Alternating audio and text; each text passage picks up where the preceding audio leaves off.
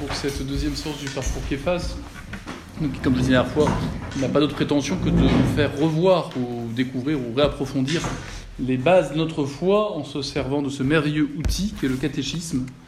catéchisme qui est ce résumé fait par l'Église elle-même de l'enseignement qu'elle a, de l'enseignement qu'elle a reçu euh, de Dieu, se révélant à travers les prophètes, puis à travers le Christ, puis à travers les apôtres. Et cette révélation, eh bien, l'Église n'a pas charge de la modifier, mais simplement de la transmettre fidèlement en expliquant, en explicitant parfois même euh, les, vérités contenues dans cette révélation selon les circonstances euh, que traverse l'Église et spécialement bah, les attaques dont cette révélation peut faire l'objet.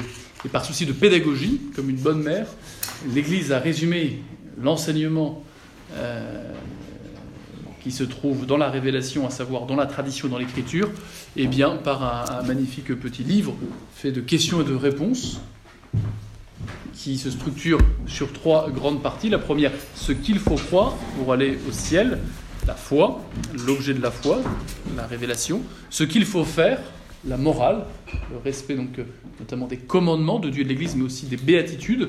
Et après, comment le faire? Eh bien, les moyens que Dieu nous donne sont donc les sacrements qui nous donnent la grâce ainsi que la prière. Et voilà euh, pourquoi donc euh, tout bon catéchisme traditionnel est structuré autour de ces trois parties ce qu'il faut croire, ce qu'il faut faire, comment le faire bah, avec la grâce de Dieu. Euh, cela n'est pas étonnant puisque nous sommes à l'image de Dieu par notre esprit qui est doué de deux facultés spirituelles, à savoir notre âme qui est douée de deux facultés spirituelles, à savoir la capacité de connaissance, l'intelligence, et puis la capacité d'amour, la volonté. Et donc c'est via ces deux facultés rehaussées d'une part par la foi pour l'intelligence et d'autre part par la charité, par l'espérance pour ce qui est de la volonté, que nous pouvons eh bien, euh, vivre de l'alliance euh, avec Dieu dès ici-bas, euh, sous le régime de la foi et de la grâce, et plus tard au ciel, sous le régime de la vision. On en reparlera. Voilà, alors pour ceux qui nous rejoignent, il peut être utile d'avoir ce catéchisme de Saint-Pédis que vous trouverez plus facilement dans l'édition euh, verte qui reprend la même pagination que cette originale. Euh, vous l'avez euh, en moins de 4 jours via, via Amazon, même si je vous recommande de passer par d'autres sites plus catholiques, mais bon, l'avantage c'est que c'est rapide et il y en a encore en stock, ce n'est pas, pas épuisé. Voilà, le principe de ce parcours, c'est que ça que ça réponde à vos attentes et à vos questions. Donc, il ne faut pas hésiter à m'interrompre lorsque je m'apprête à passer une autre question, s'il y a des choses qui n'ont pas été comprises dans ce que j'ai dit, ou s'il y a des questions que je n'ai pas traitées qui concernent la question du catéchisme qu'on vient de voir, euh, il faut absolument m'interrompre. C'est le principe de ce, parcours, hein, vous l'avez bien compris. Ce n'est pas un monologue d'une heure et un échange de cinq minutes. Voilà. Alors, après avoir euh, commenté, expliqué la première, euh, la leçon préliminaire à notre grand catéchisme concernant ce qu'est la doctrine chrétienne et la nécessité de euh, la connaître, euh, d'en vivre et surtout de la transmettre, nous allons pouvoir euh, attaquer le vif du sujet de, cette première partie qui est donc ce qu'il faut croire pour aller au ciel. Ce qu'il faut croire, eh bien, c'est le credo. Le credo, qui veut dire je crois, hein, notamment en, en latin, ou symbole des apôtres.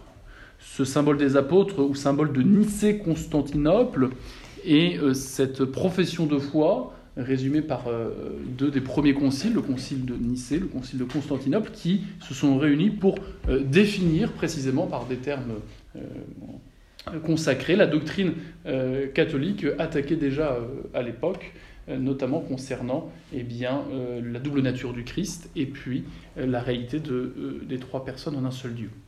et donc c'est contre ces hérésies christologiques et trinitaires que les papes ont commencé à réunir tous leurs évêques pour définir solennellement la doctrine et condamner les erreurs qui s'y opposent.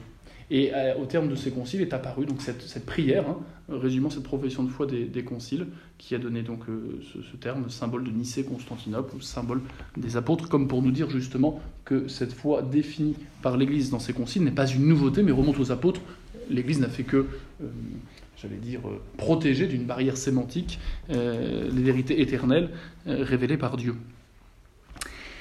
Quel est, et le mot symbole évoque justement euh, cette idée que euh, eh bien, cette connaissance du je crois en Dieu était un code de reconnaissance entre les chrétiens. Vous savez que jusqu'à Constantin, les chrétiens sont euh, persécutés, et c'est la raison pour laquelle, pour éviter des infiltrations néfastes, ils vont essayer de se reconnaître les uns les autres, alors par l'emploi de symboles qu'on retrouve hein, dans les catacombes, hein, le poisson notamment, mais aussi par, par l'emploi, la, la, connaissance de prières transmises à l'oral. Ça vaut pour le symbole des apôtres, ça vaut aussi, je pense, pour une bonne partie de notre liturgie traditionnelle qui est héritée eh bien, euh, eh bien des apôtres, notamment le canon, le canon romain qui encadre les prières euh, consécratoires, les paroles consécratoires. Eh bien, si on n'en trouve pas de traces écrites euh, à la fin du 1er siècle ou au début du 2e siècle, c'est précisément parce que ces prières étaient considérées comme trop sacrées pour prendre le risque en les mettant par écrit qu'elles soient divulguées aux profanes et même aux païens.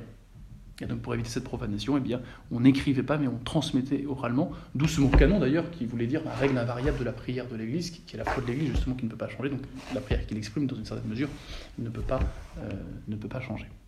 Alors la première question, sauf s'il y a des questions, la première question de notre catéchisme, on est à la page 94. Quelle est donc la première partie de la doctrine chrétienne? Donc on ne va pas s'y attarder puisque je viens de, faire les, rappels d'usage. Hein. C'est donc le symbole des apôtres appelé communément le credo. Euh, notons que le mot credo, euh, donc je crois, euh, évoque hein, l'acte correspondant à la vertu théologale de foi, dont nous allons reparler juste après. donc cela implique que l'objet de cette prière fait partie de ce que nous savons, non pas par nous-mêmes d'abord, mais par la confiance que nous faisons en Dieu, se révélant. C'est objet de foi, c'est objet d'acte de croyance on ne le verra pas au sens relativiste qu'on emploie aujourd'hui, ou quand on parle de croyance, c'est pour dire tout ce qui n'est pas certain. Ça, c'est ta croyance. on verra que c'est pas tout dans ce sens-là qu'il faut le comprendre. Mais voilà, voilà, donc euh, euh, ce, que, ce qu'évoque déjà ce mot. Pourquoi appelez-vous le credo symbole des apôtres hein? Eh bien, comme je vous le disais, le, credo est appelé symbole des apôtres parce qu'il est un abrégé des vérités de la foi enseignées par les apôtres. C'est un voilà, c'est un, compendium, si je puis dire, eh bien, de, la révélation, euh, qui, euh, qui notez-le bien, est une prière. Hein. c'est la raison pour laquelle nous le, proclamons solennellement tous les dimanches, euh, aussi à toutes les fêtes des apôtres, à toutes les fêtes des apôtres, et aux grandes fêtes, donc aux fêtes, d'obligation, telles, telles Noël et Pâques, parce que l'expression de la vérité réjouit le cœur de Dieu. C'est une façon de rendre gloire à Dieu que eh bien, de professer non seulement de bouche, mais aussi de cœur, correspondant à notre double nature, corporelle et spirituelle, eh bien, euh, l'être même de Dieu, tel qu'il s'est révélé, tel qu'il s'est mis en mots, hein, M-O-T-S, euh, eh bien, de faire nôtre cette révélation, de faire nôtre ce secret dévoilé par Dieu, bah, ça réjouit Dieu. Euh, au sens, bien entendu, parce que Dieu n'a pas, pas, de sentiment et d'émotion, donc il ne se réjouit pas comme nous, mais ça le glorifie, si on veut être exact ontologiquement. Ça manifeste sa bonté. Sa bonté d'être ce qu'il est, mais sa bonté de nous offrir connaître qui il est, pour que nous puissions à notre tour et le faire connaître aux hommes qui ne connaissent pas, et l'aimer. Et c'est ça qui ajoute quelque chose à la gloire de Dieu. Alors à la gloire, on parlera de la gloire extra-trinitaire, car Dieu est infiniment heureux en lui-même, il n'a pas besoin de nous pour être heureux. Mais sa gloire extérieurement est mieux manifestée, justement lorsqu'on professe solennellement euh, notre foi. C'est un peu comme le soleil, il est toujours aussi chaud que vous fermiez les volets ou pas. Il n'empêche que le soleil est mieux et plus rayonnant, d'une certaine façon, quand vous ouvrez eh bien, les volets. Voilà, ben, quand on enlève l'opacité de notre intelligence et qu'on laisse passer la lumière de la foi et qu'on l'extériorise, eh bien, le soleil n'est que plus magnifique du point de vue de ceux qui le contemplent de l'extérieur. Eh bien, c'est un peu ce qui se passe lorsque euh, nous glorifions Dieu, notamment par la récitation de credo. Cela implique déjà de bien comprendre, du coup, que la foi est avant tout objective l'objet de la foi est objectif. L'objet de la foi n'est pas subjectif. Alors c'est une tautologie de dire que l'objet de la foi est objectif. Ben, ce n'est pas une tautologie si on remplace le mot foi par le mot sentiment, où chacun pourrait professer en ce cas un sentiment. Mais ce serait un sentiment personnel, donc chacun exprimerait simultanément un sentiment religieux, mais ce sentiment, il serait subjectif. Précisément, c'est propre du sentiment. Alors que professer la foi par une prière qui exprime des vérités, objectivement connaissables par tous ceux qui écoutent cette prière, eh bien, euh, manifeste bien que la foi est d'abord objective. Elle consiste en une adhésion à quelque chose qui n'est pas lié à ma perception, qui n'est pas lié à ma sensibilité, qui n'est pas lié à mon vécu. Ça c'est très important parce qu'aujourd'hui c'est tout à fait nié, euh, au moins en pratique. Euh, Combien y a-t-il d'articles dans le credo? Il y en a 12. Alors on parlera d'articles pour dire euh, les vérités essentielles de la foi. Alors vous allez me dire, mais euh, donc il y aurait des petites vérités dans l'ordre de la foi, puis il y aurait des grandes vérités.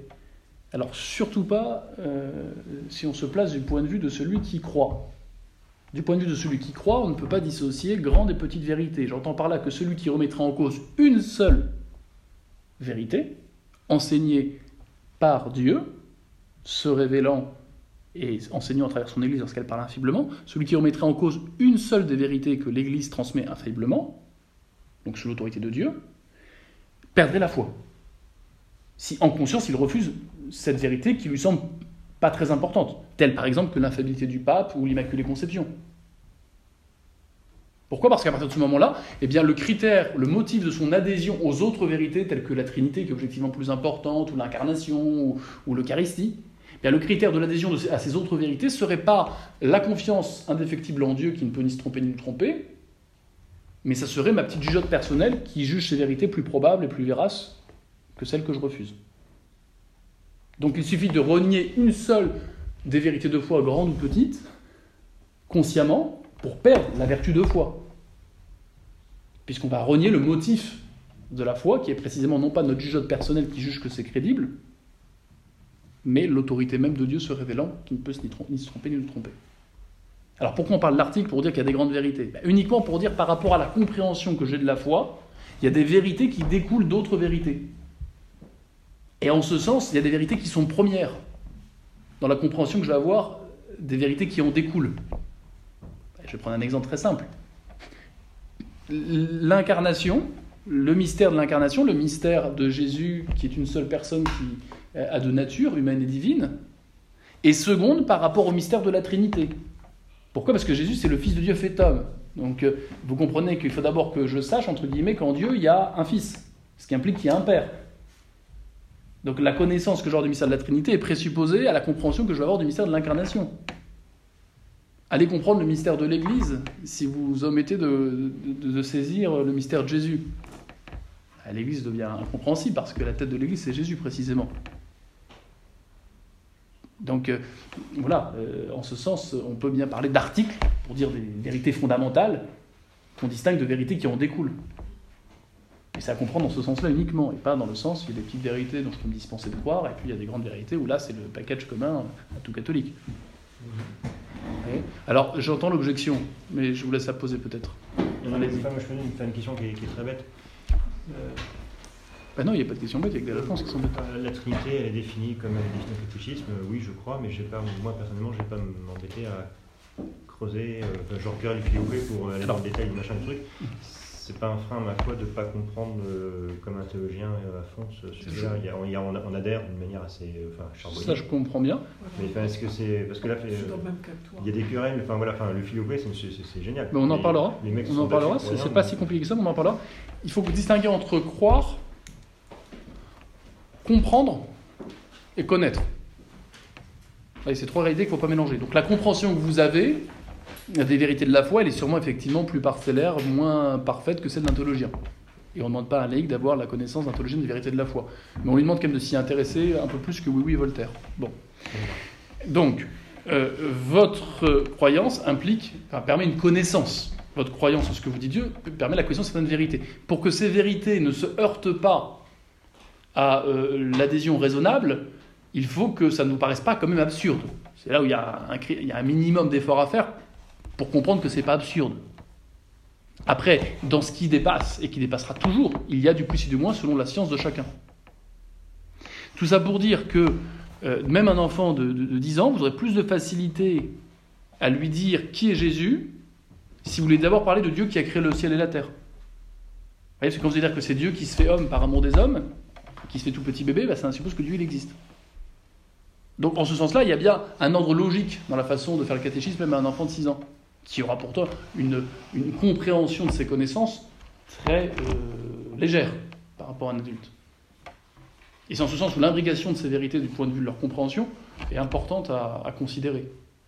Après, je suis d'accord qu'il y a de la compréhension de certains euh, mystères ou de certaines vérités de foi qui sont plus aisées que d'autres, même pour le théologien le plus chevronné, et, qu'il y aura toujours de toute façon une part une part d'incompréhensible. Mais attention, l'incompréhensibilité des mystères de la foi ne viennent pas du fait qu'ils sont absurdes.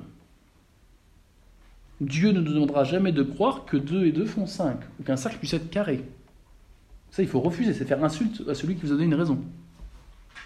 Donc l'incompréhensibilité de certaines vérités de foi ne viennent pas du fait qu'en soi elles seraient absurdes ou contradictoires. Elles viennent du fait que ça dépasse les forces de notre intelligence. Ce qui est très différent. Si Dieu fait l'effort de se révéler, de dévoiler ce qui nous est inconnaissable par nous-mêmes, c'est bien pour qu'on prenne le temps de s'intéresser à ce qu'il nous a dit et d'essayer de comprendre. Donc on entend celui qui essaye de comprendre, il va perdre la foi parce que ce sera plus la foi, ce sera la compréhension, c'est quelqu'un qui n'a rien compris à la venue de Dieu sur terre, qui passe son temps essentiellement à enseigner. Jésus, il n'a pas beaucoup célébré. Au lieu, à moins de dire effectivement que toute sa vie est une célébration, et on peut tout à fait le tenir, mais l'activité principale de sa vie publique, c'est l'enseignement. Donc le minimum, c'est qu'on s'y intéresse un tant soit peu et qu'on essaye de comprendre ce qu'il nous dit. Celui qui, au prétexte de foi, dit Moi, j'ai pas besoin de comprendre. Tout ça, c'est la foi, donc j'y crois. Arrêtez de me casser les pieds à vouloir saisir mieux ce que Jésus voulu me dire. C'est quelqu'un qui, d'une certaine façon, même si c'est sûrement inconscient, fait insulte à Dieu qui non seulement lui a donné une raison, et puis qui s'est donné la peine d'envoyer des gens pour lui faire comprendre ce qu'il avait à lui dire, à savoir des prophètes, et Jésus lui-même, et maintenant l'Église. Alors il y aura toujours un défaut. Euh, de, compréhension de ce qui nous est révélé, parce que Dieu nous révèle son être même, son être même est infini, et donc il n'a qu'une intelligence infinie qui peut saisir intégralement qui il est. Et donc il n'y a que lui-même qui peut se connaître complètement sans aucune ombre. Même au ciel, on verra face à face, il n'y aura pas à croire, on le verra, il y aura une part, je dirais pas d'obscurité, mais d'incompréhensibilité de Dieu. Et même pour la Sainte Vierge. Incompréhensible au sens qu'on ne peut pas complètement euh, saisir, euh, englober. En ce sens qu'on ne possède pas Dieu, c'est Dieu qui nous possède. Voilà. Très bon? Croire pour croire. Voilà, faire la différence entre croire, on, connaître, on connaît par le fait qu'on croit, ça c'est certes, mais l'adhésion à cette connaissance suppose qu'il n'y ait pas de contradiction, donc on saisisse que ce n'est pas contradictoire ce que Dieu demande de croire, et puis ça suppose qu'on s'y intéresse un peu pour quand même comprendre quelque chose de ce que Dieu nous dit. Car s'il nous le dit, c'est pour qu'on le saisisse, autrement il perd son temps. Mais il faut accepter en même temps bah, qu'il y ait toujours une part d'ombre à raison de, ce qui nous est révélé, savoir le mystère même de Dieu qui dépassera toujours notre intelligence. C'est un peu, vous savez, ce qu'est Augustin lorsque euh, eh bien, il allait euh, probablement euh, désespérer de ne pas comprendre la Trinité. Hein. et euh, il a cette vision de ce petit bonhomme qui fait des allers-retours entre le, le, bord de mer, le sable, où il a creusé un, trou, et puis euh, la mer, et puis il prend à chaque fois où c'est un seau d'eau, et puis il remplit son trou, et puis il fait 25, 30 allers-retours, et puis euh, il finit par lui demander au petit bonhomme Mais qu'est-ce que tu fais? Il dit Je veux me mettre l'océan, la mer, je veux la mettre dans le trou que j'ai creusé. Et il dit, mais t'es quoi fou, c'est impossible, tu vois bien la, démesure, les proportions qu'il y a. Et là, il lui dit, bah toi, c'est ce que tu c'est ce que essayes de faire depuis le début. C'est son ange. Voilà, donc ça illustre bien ce qu'on vient de dire. Alors, euh, on va peut-être pas réciter là, les douze articles du credo, mais notez quand même, si vous l'avez sous les yeux, que le je crois en Dieu, euh, et c'est là où aussi il a quelque chose du symbole, parce qu'il reflète par sa structure même le plus grand des mystères au sens où on l'a dit juste avant, à savoir le mystère de la Trinité. La structure du credo, elle est trinitaire. Et il y a une logique même dans la façon de professer la foi. Donc euh, il y a d'abord ce qui, d'abord il y a clairement euh, l'affirmation non seulement de l'existence de Dieu, mais du fait que Dieu est Père, après qu'il est Fils,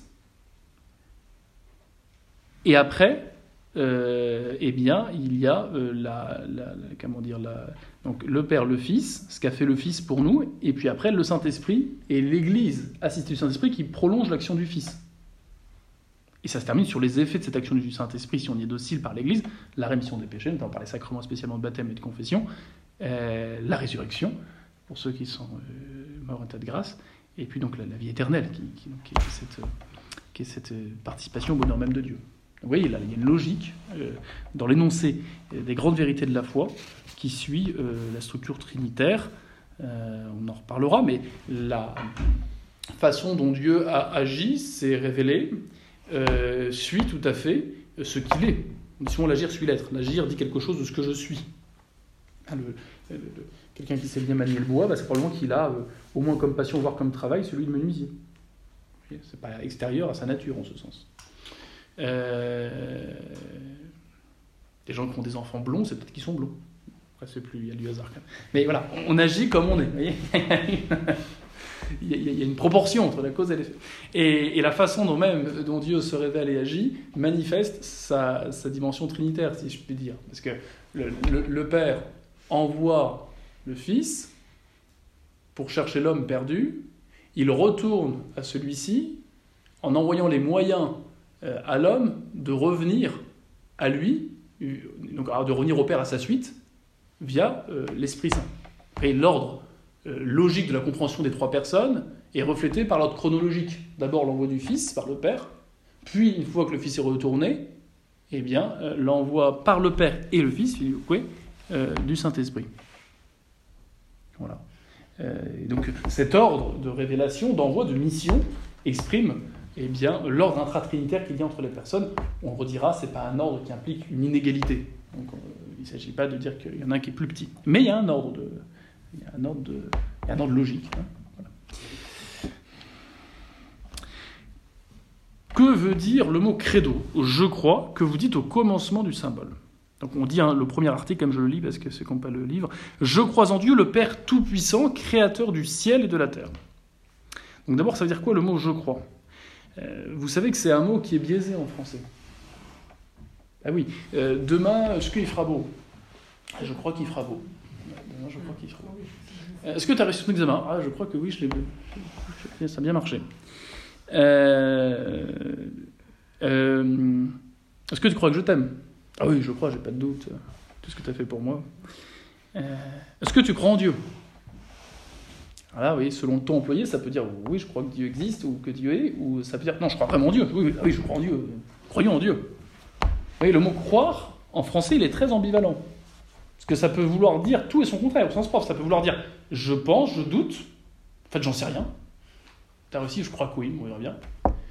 Euh, il fera beau. Ah, je crois que oui, hein, j'ai vu, euh, les, j'ai vu les, marins sortir du, port, c'est qu'a priori il y aura une bonne mer. Donc là, on a des indices de penser que oui, effectivement, ma croyance est, fondée sur des indices, mais bon, j'en suis pas certain. Et puis il y a je crois, euh, qui est une adhésion ferme. Et je parle, parle même pas de la, foi théologale, hein, je parle, tu crois que tu m'aimes? Oui, je crois vraiment que tu, je t'aime, la question n'est pas là. Vous voyez? Donc, euh, il ne faut pas se méprendre sur l'utilisation de ce mot croire euh, dans le contexte euh, qui nous occupe, à savoir là, l'adhésion, la confiance ferme, absolue en Dieu. Donc là, quand je dis je crois en Dieu, c'est clairement une façon de dire que je fais confiance en Dieu et que cette confiance étant fondée en Dieu qui ne peut ni se tromper ni nous tromper, on va le voir juste après, eh bien cette confiance, elle est absolue. Et l'objet de cette confiance, ça ne peut être que la vérité, précisément. Car il ne peut pas se tromper, il ne peut pas me tromper. Donc ma confiance ne peut pas m'induire en erreur. Alors, il faut bien comprendre que, euh, bien sûr qu'on croit que ce qu'on ne voit pas. Hein, ça n'a pas de sens de dire, euh, pas de sens de dire, euh, je crois que, je crois que, je crois que vous existez, je vous vois. Vous en croire, je le vois. Ça n'a pas de sens de dire, je crois que le Canada existe si j'y suis allé. D'accord? Donc c'est vrai qu'on ne croit qu'en ce qu'on ne voit pas. Mais ce n'est pas pour autant que ce en quoi on croit n'est pas forcément certain. Prenez l'exemple de votre âge. Alors je ne me lance pas dans les âges parce que c'est toujours délicat si on vieillit en âge.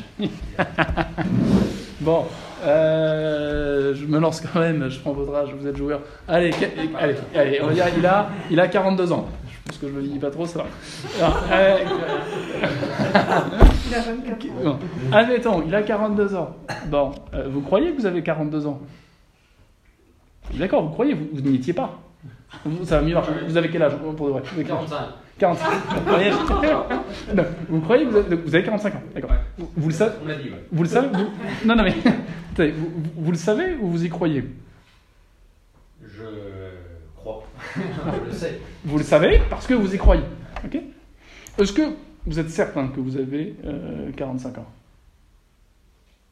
Pas totalement. Vous n'êtes pas totalement certain. Vous n'êtes pas totalement certain. C'est-à-dire que vous pensez objectivement que ceux qui ont euh, marqué sur votre euh, livret de famille la date et l'heure de votre naissance, ainsi que vos parents qui étaient là, vous croyez qu'ils ont pu se tromper? Ou qu'ils ont pu avoir des intérêts à vous tromper? Probabilité faible. Ah, probabilité très faible. Probabilité très faible. C'est Hibernatus. Euh, 45 ans, ça nous amène à une époque où à l'époque, il n'y avait pas vraiment de belle famille et tout.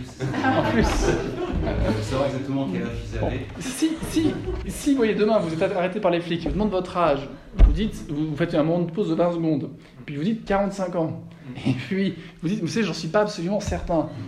Soit il va euh, s'énerver, s'impatienter, Hein, euh, voilà, bon.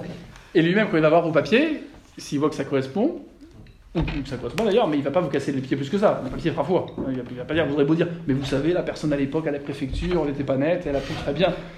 Vous allez prendre plus cher, c'est tout. Mais euh, la réalité sera celle qui est manifestée sur le papier. Bon. Ce, soir, on va manger pour certains, je crois, euh, de la raclette. Est-ce qu'on est certain qu'il n'y a pas de poison dans la raclette? Non, non. Est-ce qu'on est certain C'est vrai, pas du tout. On est Pas certain. Si on est certain qu'il n'y a pas de poison, on ne voit pas qu'il n'y a pas de poison. Mais on n'aura pas de doute quand on va se servir de savoir si on va être empoisonné. On est certain que ceux qui nous l'ont apporté, ne nous voulant pas de mal et n'ayant pas de raison de nous en vouloir, ils n'ont pas empoisonné. Ce qui serait, non mais, ce qui serait pas la même chose en état de guerre, bien sûr. Bon. Mais vous voyez ce que je veux dire? Il ne faut pas confondre l'évidence, enfin, il ne faut pas ramener, pardon, la certitude à l'évidence. Je suis certain des, des- des connaissances que j'ai soit par l'évidence, soit que j'ai par la confiance en des personnes dignes de confiance. C'est-à-dire en des personnes qui ont la capacité de me dire ce qu'ils me disent. C'est sûr que si un gars de 6 ans vous dit que le Canada existe et qu'il y allait tout seul, bah, il a pas grande, il n'est pas très crédible. Et que, d'autre part, pour le Canada, vous n'êtes jamais allé au Canada, un enfant de 6 ans vous dit que le Canada existe, qu'il est allé tout seul. Très rapidement. Il n'est pas crédible, il n'a pas la capacité d'y aller tout seul.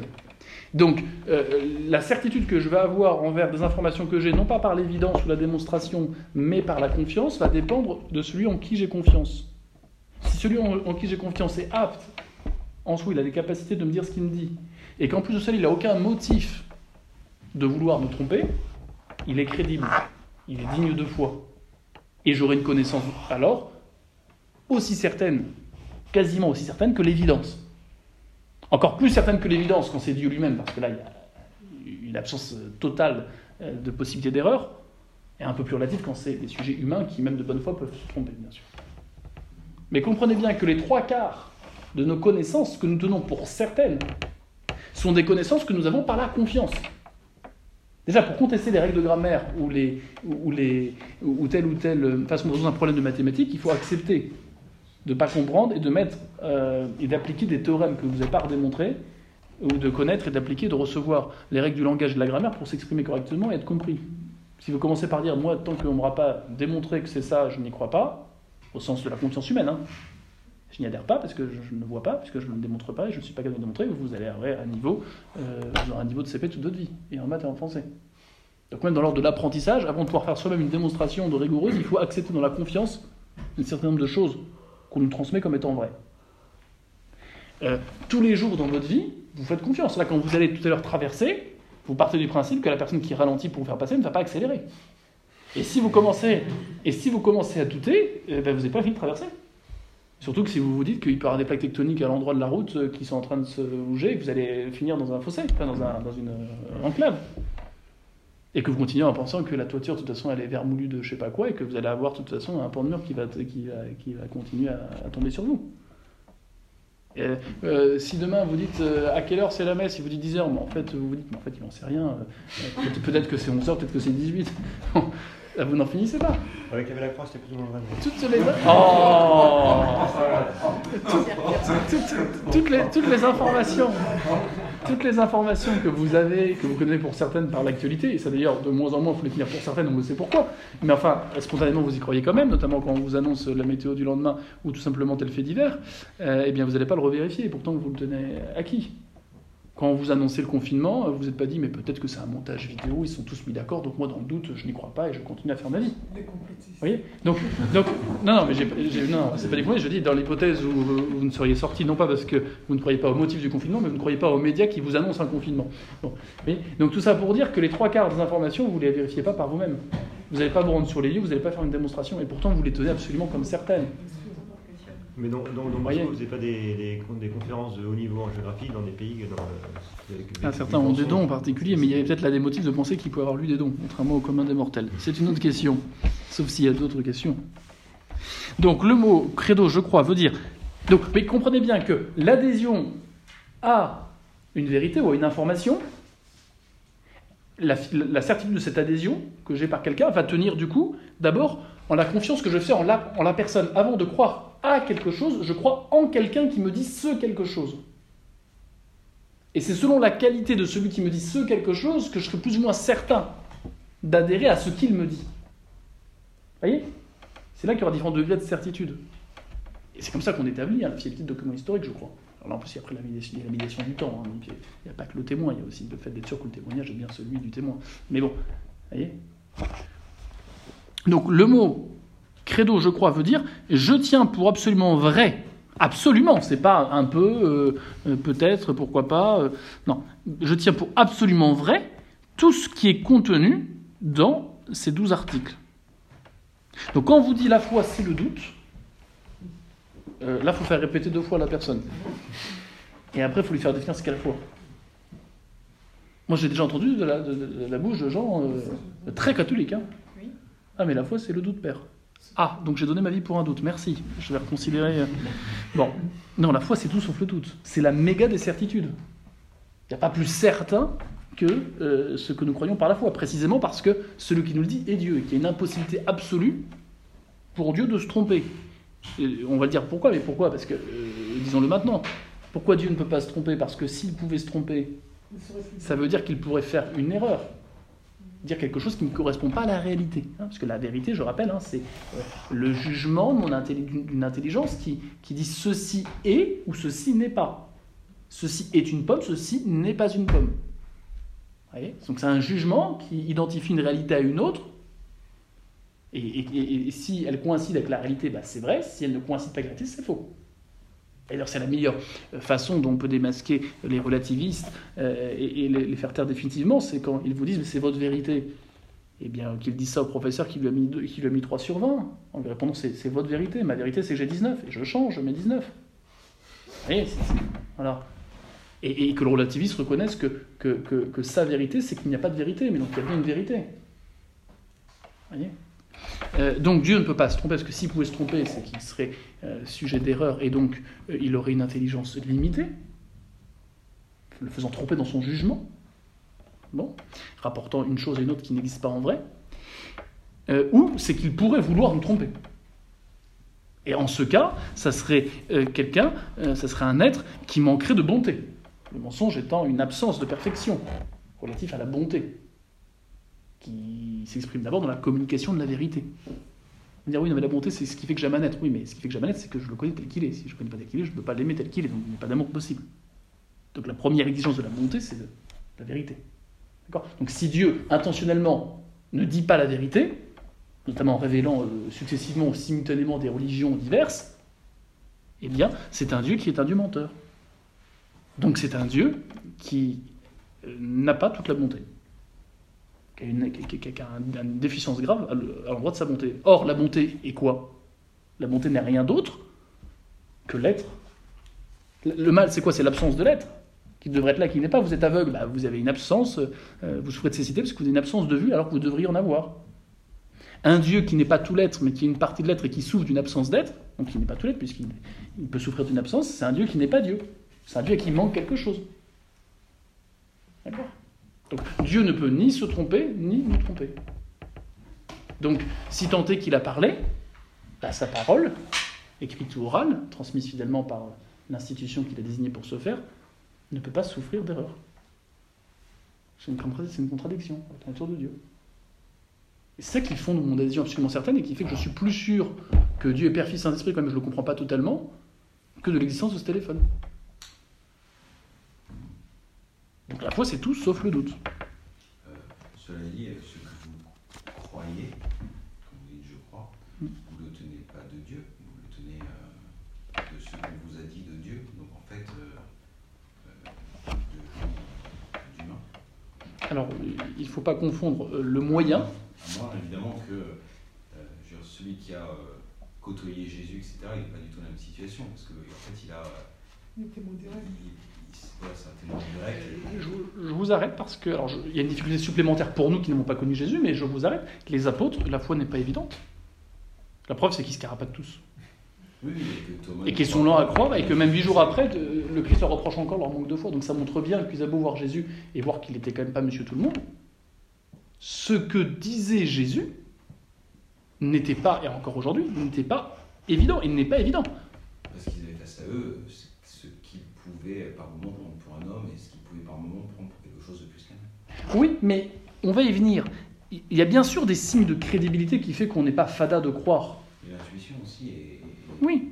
Et, et- et- et le même Dieu qui nous donne la raison et le même Dieu qui nous donne la foi par le baptême a précisément voulu les harmoniser en nous donnant des signes extérieurement perceptibles du fait que eh bien, Jésus est vraiment Dieu et vrai homme et que par conséquent tout ce qu'il dit est vrai. Mais c'est parce qu'il donne des signes, non pas donnant la foi, mais nous invitant à répondre à, cette grâce conduisant à la foi et à, juger crédible ce qu'il dit, que ce qu'il dit est évident.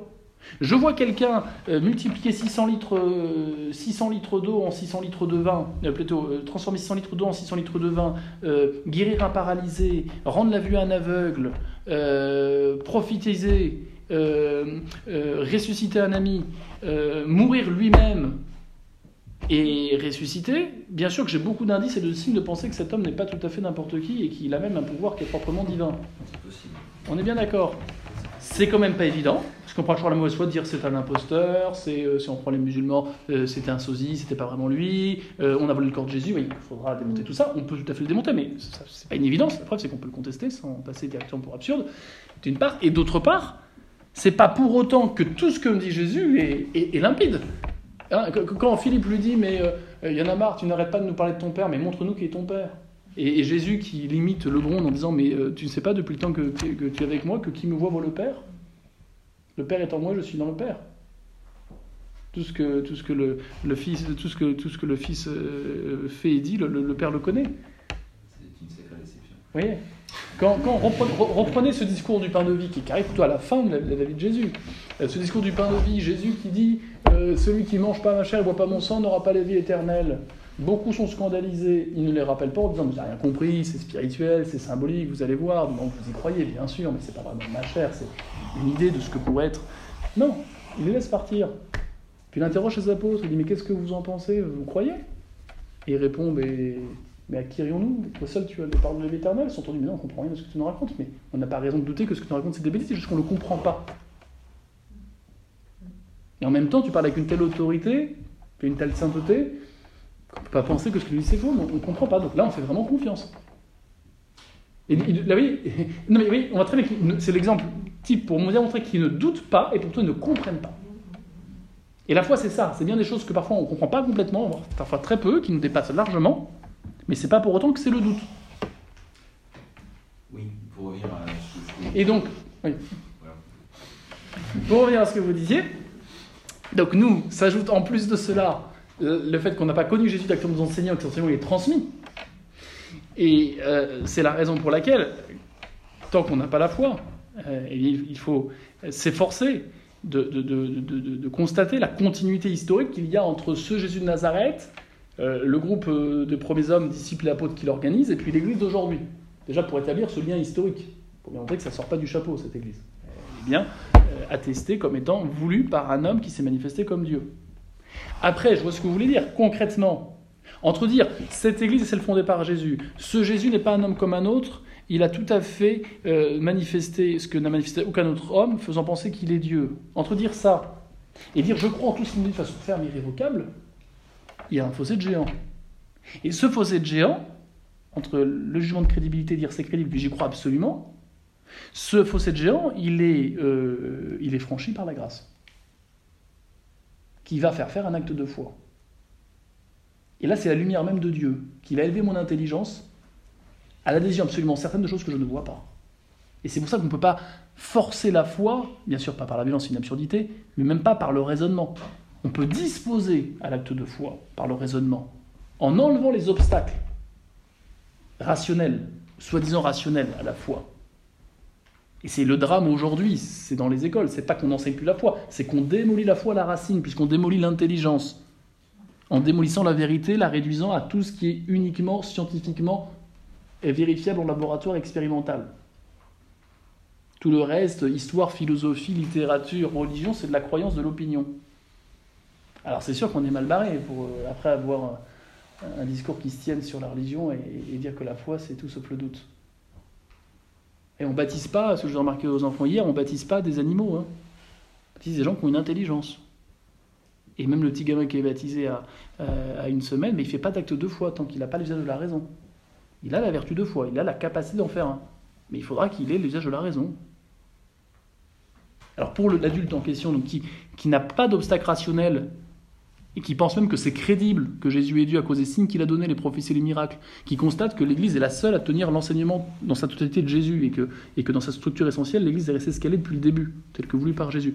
Et il est disposé à accepter la grâce qui va lui faire croire en tout ce que dit Jésus et que transmet son Église. Mais c'est tout, c'est vous avez raison, il y a un hiatus. Il faut la grâce. Et alors, avec la grâce, il va faire un acte de foi. Faisant un acte de foi, il va, il va adhérer à l'enseignement de l'Église qui lui dit que pour avoir la vertu de foi, c'est-à-dire cette disposition stable permettant de faire ces actes de foi qu'il commence à faire, eh bien, il lui faut le baptême. Oui, moi, ça m'a toujours étonné. Le rituel du baptême, même pour les adultes, il commence comme ça. Il demande que vous demandez-vous à l'Église de Dieu? La foi. Que vous procure la foi la vie éternelle? Mais attends, pour demander et croire que le baptême donne la foi, il faut déjà avoir la foi. C'est-à-dire, c'est une contradiction. Ben non, parce que l'adulte en question, soit, soit c'est le parlement qui représente l'Église, ils ont de la foi, qu'ils ont de la vertu de foi, mais admettons pour l'adulte qui va répondre par lui-même, et donc qui n'est pas, substitué par son parrain sa marraine, si c'est lui qui demande le baptême à, à passer l'âge de 7 ans, eh bien oui, effectivement, il va, il va par la grâce faire un acte ponctuel de foi en l'efficacité du baptême qui va lui donner la vertu de foi. Cette disposition stable de l'intelligence l'élevant à l'adhésion de vérités qu'il ne peut pas vérifier par lui-même ou démontrer. Et lui faisant lire dans l'enseignement de l'Église, l'enseignement même de Dieu. Car vous l'avez raison, c'est la deuxième difficulté que vous soulevez, c'est que euh, l'Église, si vous voulez, je crois, qu'il y a un rapport similaire entre l'adhésion à ce que me dit Dieu dans l'adhésion à l'enseignement de l'Église, d'avec l'adhésion à une science dans la- dans- dans- dans l'adhésion au langage de celui qui me transmet cette science. Voyez, le langage est un véhicule de la pensée. Et je ne peux pas avoir la pensée si je n'ai pas le langage. Bah, c'est un peu la même chose. Je ne peux pas être connecté à Jésus et à son message si je n'accepte pas le mode par lequel il me transmet ça, à savoir l'enseignement même de l'Église, qui est pur de toute erreur lorsqu'il est infaillible. Pourquoi? Parce qu'assisté non pas dans le passé, mais actuellement, présentement, par l'Esprit Saint, qui l'empêche de transmettre des erreurs euh, à certaines conditions qu'on a déjà vu dernière, qu'on reverra. Bon. Et c'est ça qui fait que, dans ce cas-là, ce n'est pas irrationnel de croire aujourd'hui en des explicitations de la vérité qui ne figurent pas dans les évangiles, mais de croire comme aujourd'hui en ce que me dit l'Église. Voyant derrière ce langage, en fait, Dieu qui assiste en son Église me transmet ce qu'il a toujours voulu me dire.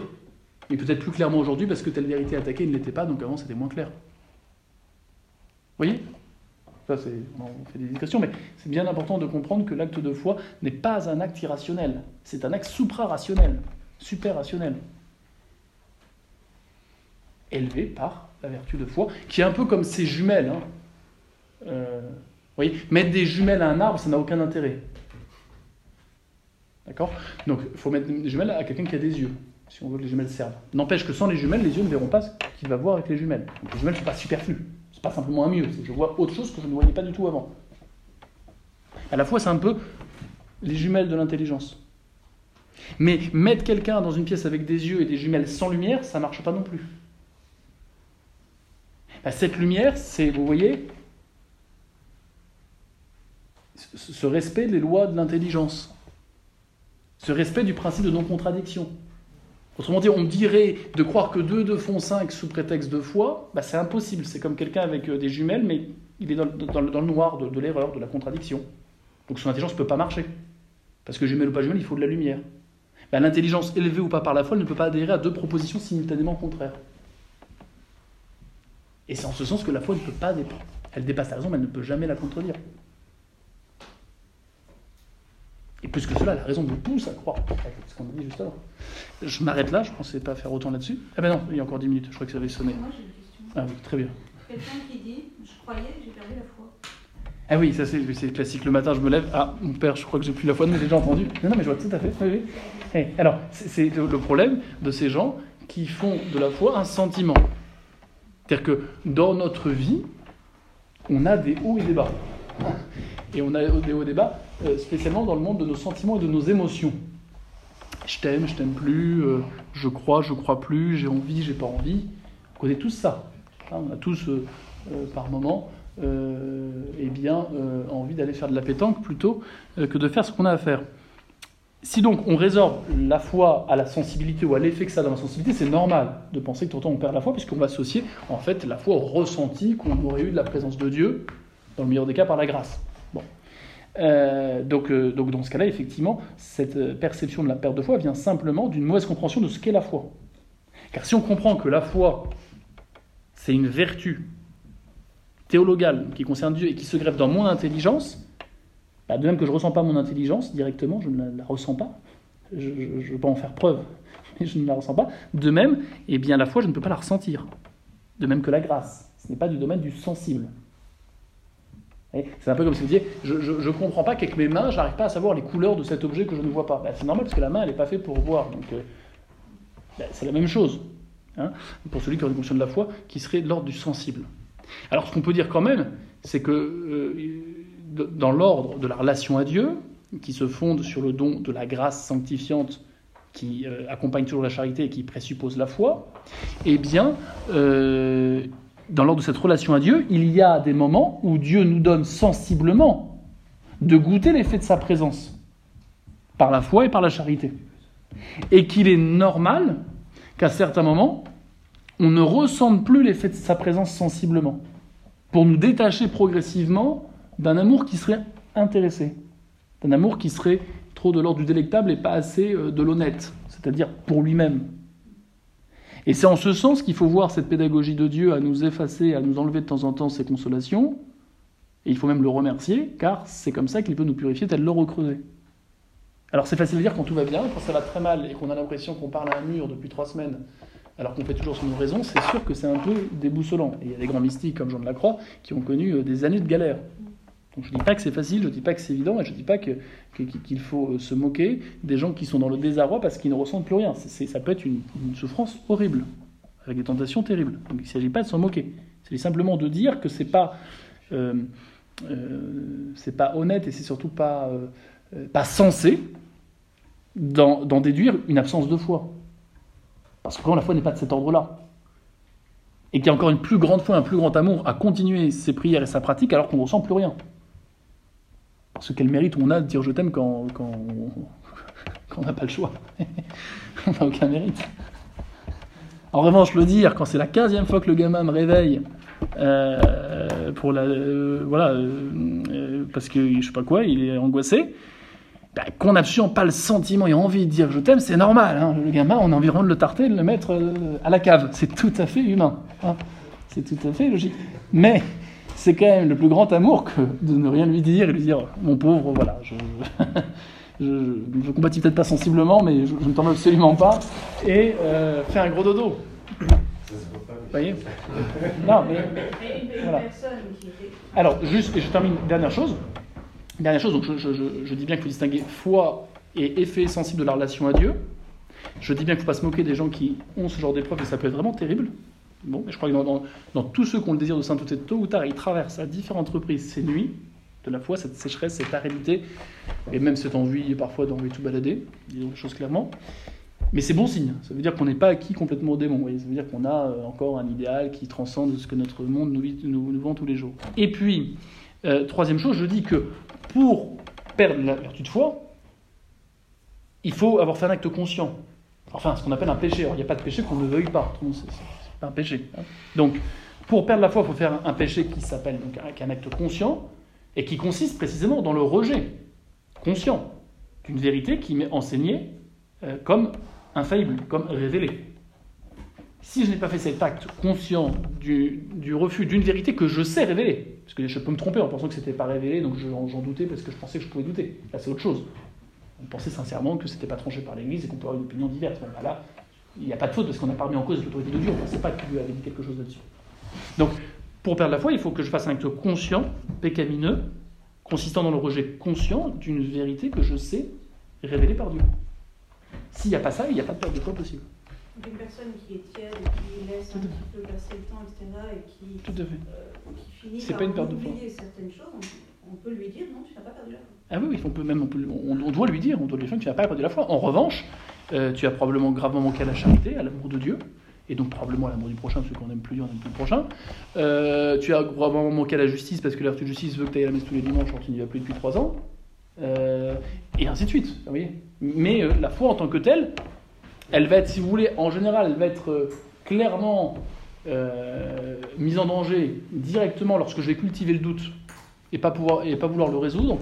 Lorsque je vais lire volontairement des choses qui sont contraires à la foi, alors que je n'ai pas le bagage pour pouvoir euh, répondre, foi, il y avait un index, hein, c'est-à-dire qu'on mettait, il y avait une liste de livres mis à jour tous les ans qui était interdit aux catholiques.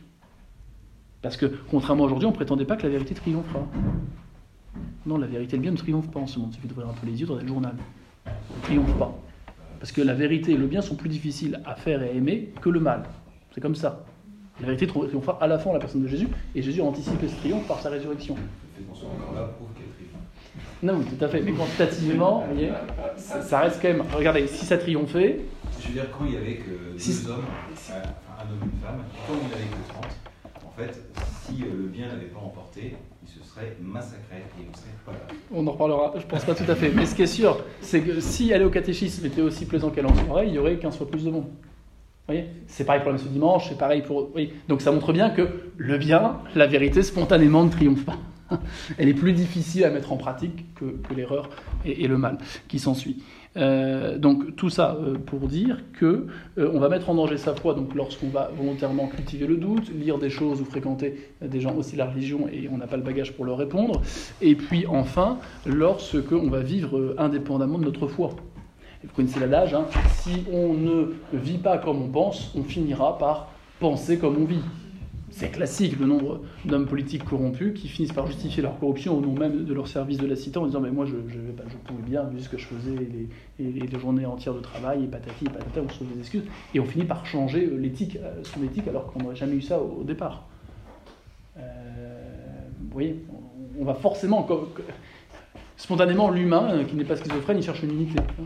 Donc si c'est pas euh, l'agir qui arrive à être euh, à correspondre à l'être, ben, on va chercher à modifier son être pour le faire correspondre à notre agir, car c'est plus confortable d'avoir une théorie qui appuie ma pratique plutôt que d'avoir une pratique en désaccord avec ma théorie.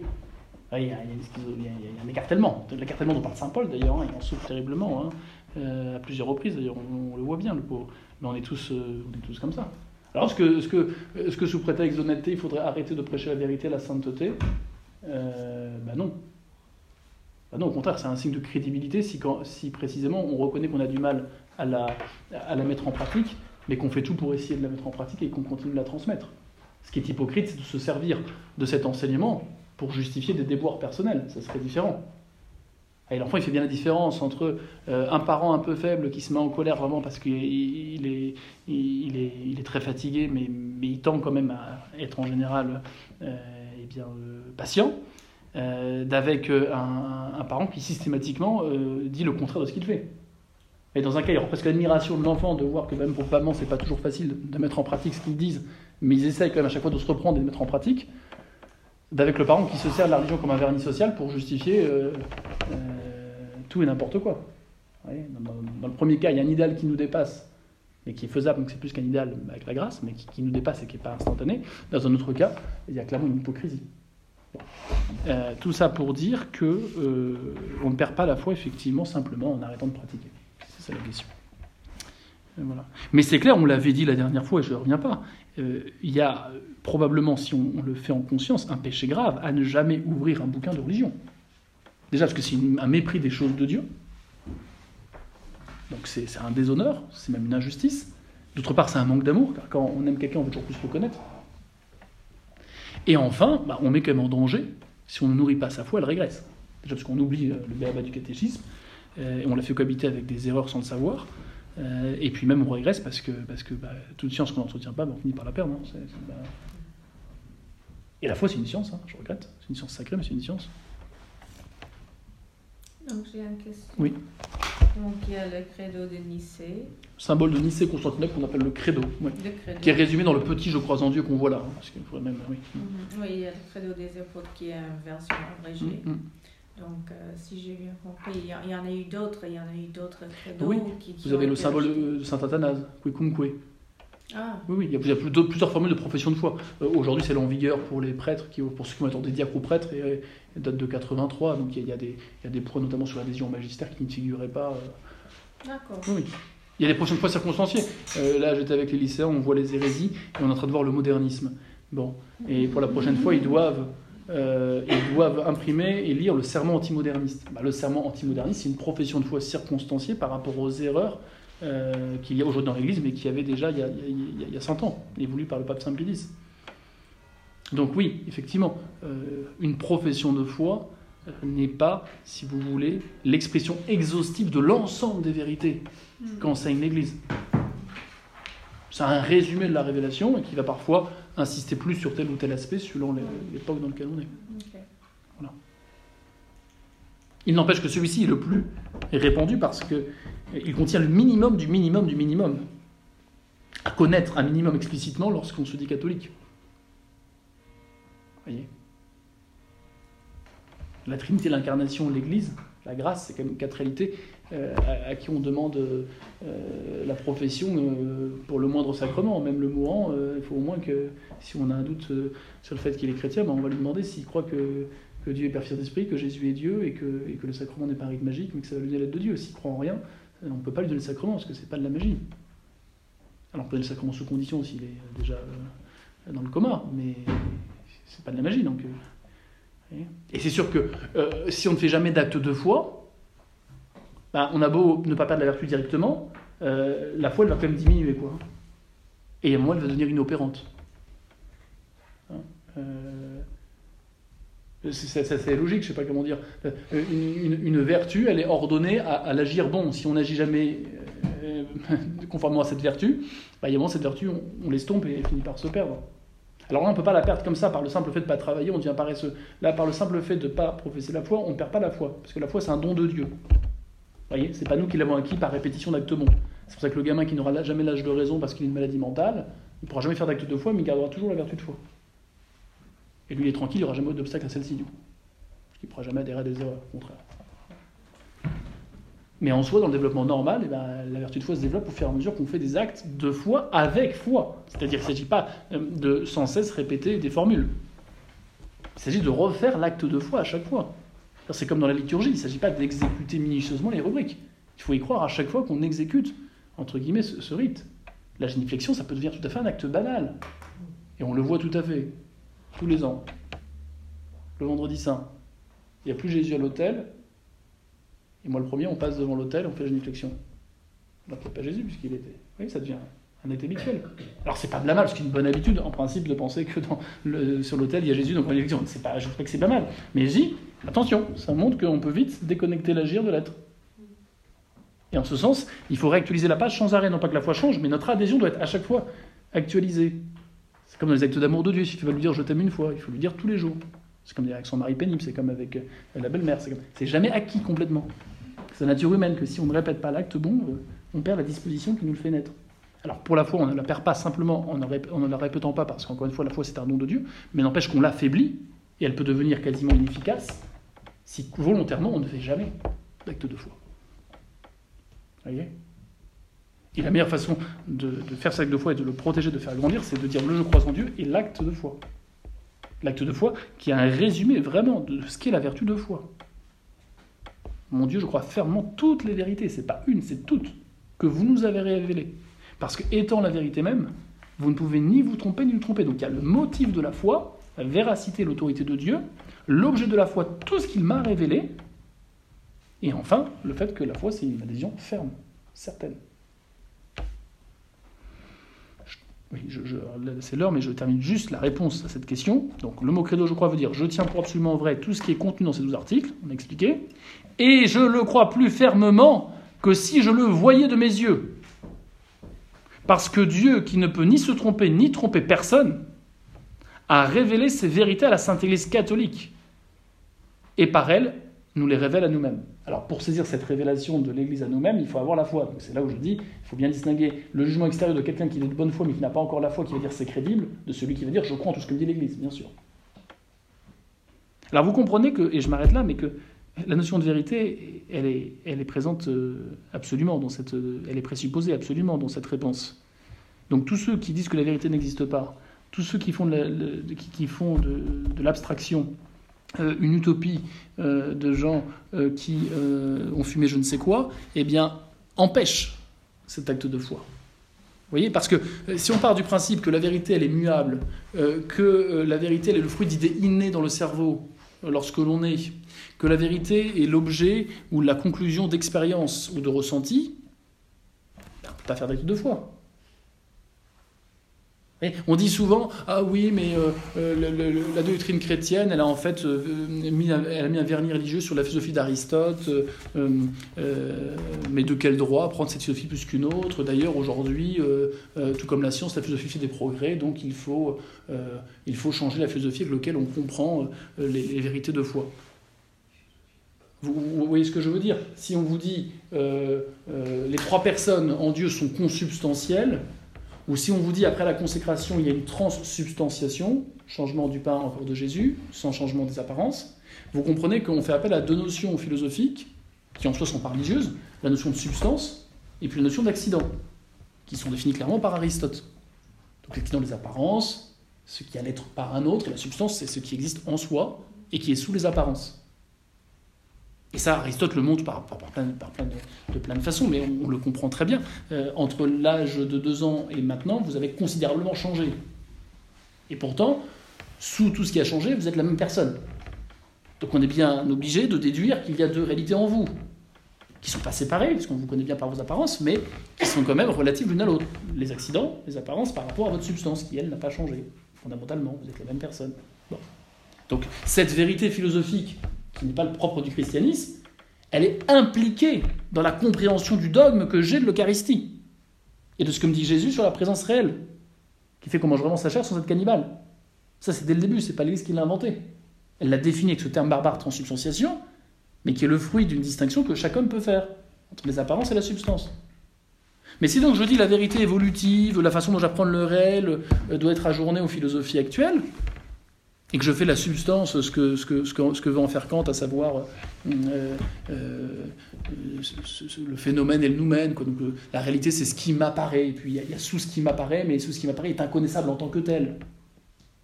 Et muable. Bah, je détruis l'idée même de, substance, de stabilité dans l'être, de nature. Et par conséquent, eh bien, la dogme de la transsubstantiation est vidé de son contenu. Et ça a été l'astuce des théologiens modernes, condamnés par les papes jusqu'à Jean 23, que de dire on ne change pas la foi. Bien sûr, on ne revient pas sur les dogmes tels que le Concile de Trente, mais par contre, on va, la- on va les comprendre différemment, avec cette philosophie nouvelle. Changeant la philosophie, on a changé le contenu de la foi, en le rendant par le fait même évolutif. La conséquence ultime qu'on a connue il y a 50 ans, c'est du coup de changer le langage en disant non, bien sûr, on ne va pas changer la foi, on ne va pas changer la révélation, mais par souci pastoral, on va mettre dans un langage des hommes de ce temps la révélation. Sauf que le langage il est lié à une philosophie. Et lorsque je change le langage, je change la philosophie. Donc je change la façon dont je comprends la foi. Et donc je change la foi. Et, et- vous avez la preuve manifeste, c'est qu'il n'y a quasiment aucun catéchisme, encore aujourd'hui, mais si on est un peu plus aujourd'hui qu'avant, qui manifeste clairement la vérité par des questions et des réponses à prendre par cœur. Non, il faut susciter la rencontre de Jésus à travers des coloriages, une lecture de la parole, une expérience religieuse, mais c'est à chacun de faire sa rencontre. Je caricature un peu volontairement, mais c'est pour bien faire comprendre que la foi, est, la foi est tellement liée à la raison et elle n'est tellement pas contradictoire que si je m'attaque à la raison, je m'attaque à la foi. À commencer par l'idée même de vérité. Et le modernisme, c'est quoi ce que je disais au, au gamin hier? Le modernisme, c'est celui justement qui pense qu'il n'y a pas de vérité extérieure à moi qui soit immuable. Donc la rencontre de Dieu ne peut pas se faire par euh, un enseignement fixe transmis par l'Église, mais elle ne peut se faire qu'au-dedans de moi par une expérience du divin, la prise de conscience d'un sentiment religieux. Et la religion, quelle qu'elle soit, devient que la structuration de- des sentiments d'une même communauté.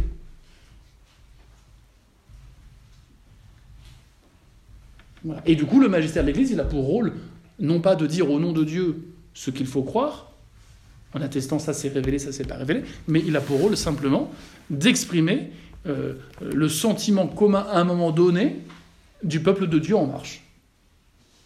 Vous avez tout à fait cette idée dans, euh, euh, dans l'introduction à l'exhortation du pontife actuel sur la sainteté. Exultate. C'est tout à fait cette idée. Le magistère n'est pas là pour de toute façon autoritaire, ça c'est catholique, ça c'est pas catholique. Le magistère est là pour se faire l'écho de la façon dont comprend le peuple de Dieu l'évangile aujourd'hui. La synthèse. Et d'ailleurs, c'est dans l'organisation de l'Église, aujourd'hui, ça se vérifie avec, on a eu pendant 30 ans la collégialité, maintenant on a la synodalité. Mais c'est toujours le même principe. On va se mettre tous à l'écoute de l'Esprit. Je me souviens, avaient fait un synode, on m'avait raconté au Mans, et un des prêtres qui me racontait, il était très choqué, parce que l'évêque, qui est le successeur des apôtres, qui, uni aux autres évêques et soumis au pape, peut être infaillible, jamais seul, mais quand même, il participe de l'Église enseignante. Hein, c'est à ce propos que Jésus dit qui, euh, Je vous envoie comme le Père m'a envoyé, qui vous écoute m'écoute, c'est quand même pareil, il a vraiment un charisme de vérité. Eh bien, l'évêque était quasiment euh, en civil, au milieu de son troupeau, en train d'écouter les différents intervenants. Et entre-temps, il y avait des commissions, ils étaient répartis par tablé, et puis ils votaient sur des propositions. Et puis l'évêque a, promulgué la synthèse solennellement de ces propositions. Bah, là, c'est ce qu'on fait puissance, puissance 10 000 euh, lorsqu'un synode est convoqué euh, par Rome. Et là, on va même faire un synode sur la synodalité. Donc la synodalité devient objet même de l'enseignement de l'Église. On voit pas trop le lien avec la foi et les mœurs, mais bon. Tout ça pour dire que, vous voyez, c'est pas du tout, ce qu'on dit là, c'est pas du tout euh, abstrait, c'est pas quelque chose périmé d'il y a 150 ans, c'est très actuel. La compréhension de ce qu'on vit aujourd'hui dans l'Église vient au, rejet de, quelques-unes de ces réponses à ces questions de catéchisme, qui ne sont pas le fruit d'obscurs traditionnalistes.